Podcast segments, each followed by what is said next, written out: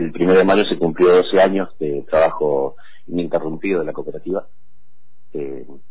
viene dándole trabajo a, a más de 40 familias acá directamente de la cooperativa y somos más de 500 familias indirectamente porque tenemos más de 10 galpones de empaque trabajando eh, con nosotros. Tal cual, bueno.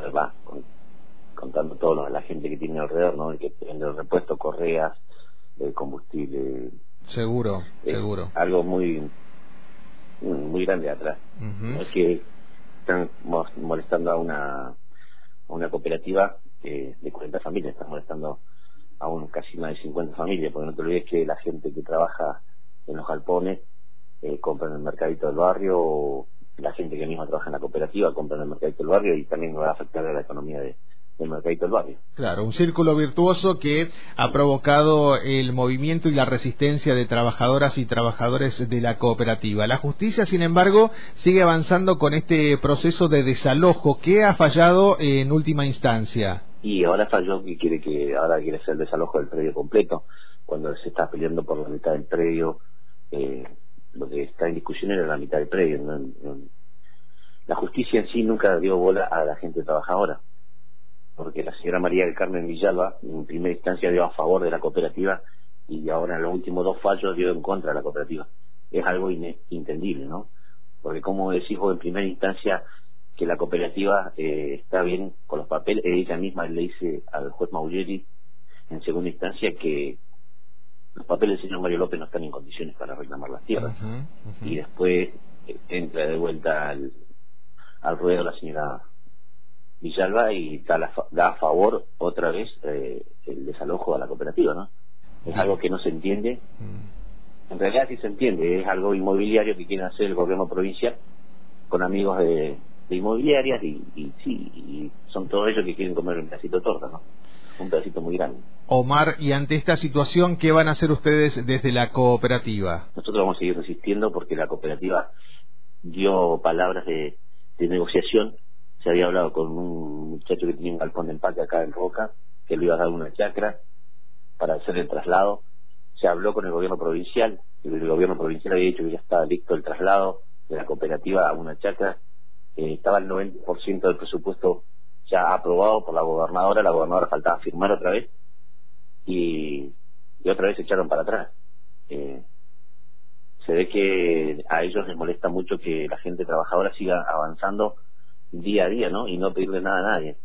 Eh, solamente les interesa los negocios inmobiliarios de amigos y de ellos mismos, porque a ver cómo puede ser que hagan una ley de expropiación y y la dejen caer, como la dejaron caer en la ley de expropiación de la cooperativa, ¿no?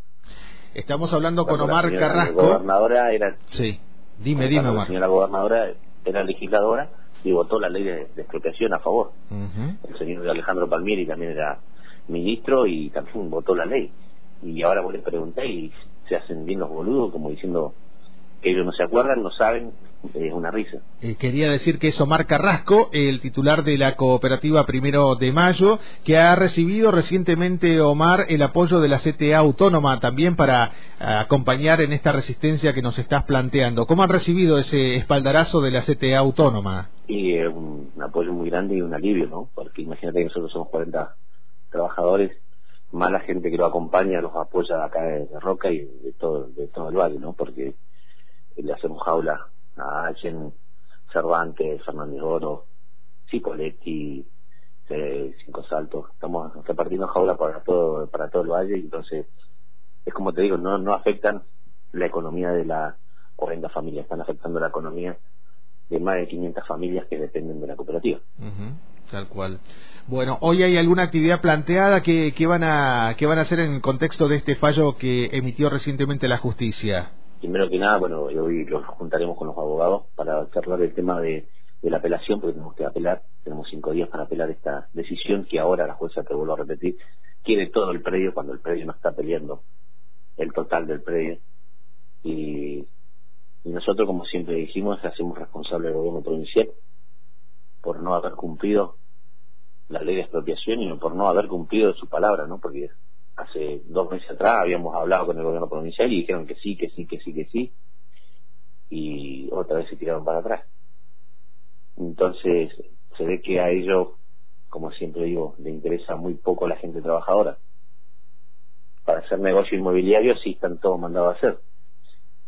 Ahí tenés justicia, tenés todo, ahí se mueve muy rápido. Pero vos denunciás, nosotros denunciamos a la señora Alberto Bretini por incumplimiento al servicio público y la justicia en dos días dijo que el señor Alberto Bretini era el gobernador en ese momento y si quería cumplir la ley, la cumplía y si no, no la cumplía. A ver, eh, tenemos 34 o 36 legisladores, legisladores levantando la mano, cobrando sueldos millonarios y que ellos después te digan si hacemos, queremos hacer la ley la hacemos y si no no la hacemos es una risa, es una toma de pelo a la gente, ¿no? Para que tenemos legisladores para hacerle leyes y si no la van a cumplir.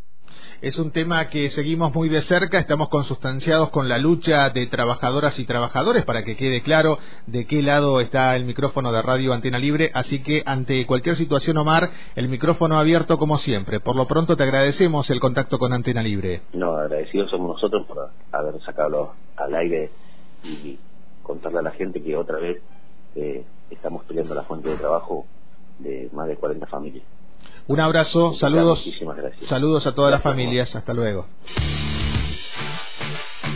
Hoy tuvimos un contacto estrecho con Omar Carrasco, es el titular de la cooperativa Primero de Mayo o Uno de Mayo que funciona sobre la calle Alcina, ya saliendo de Roca Fisque. Nuevamente la justicia acaba de fallar en contra de trabajadoras y trabajadores, de acuerdo a la visión que nos acaba de comentar Omar Carrasco al micrófono de la radio. Pero también enfatizó que van a resistir esta nueva situación que les toca vivir.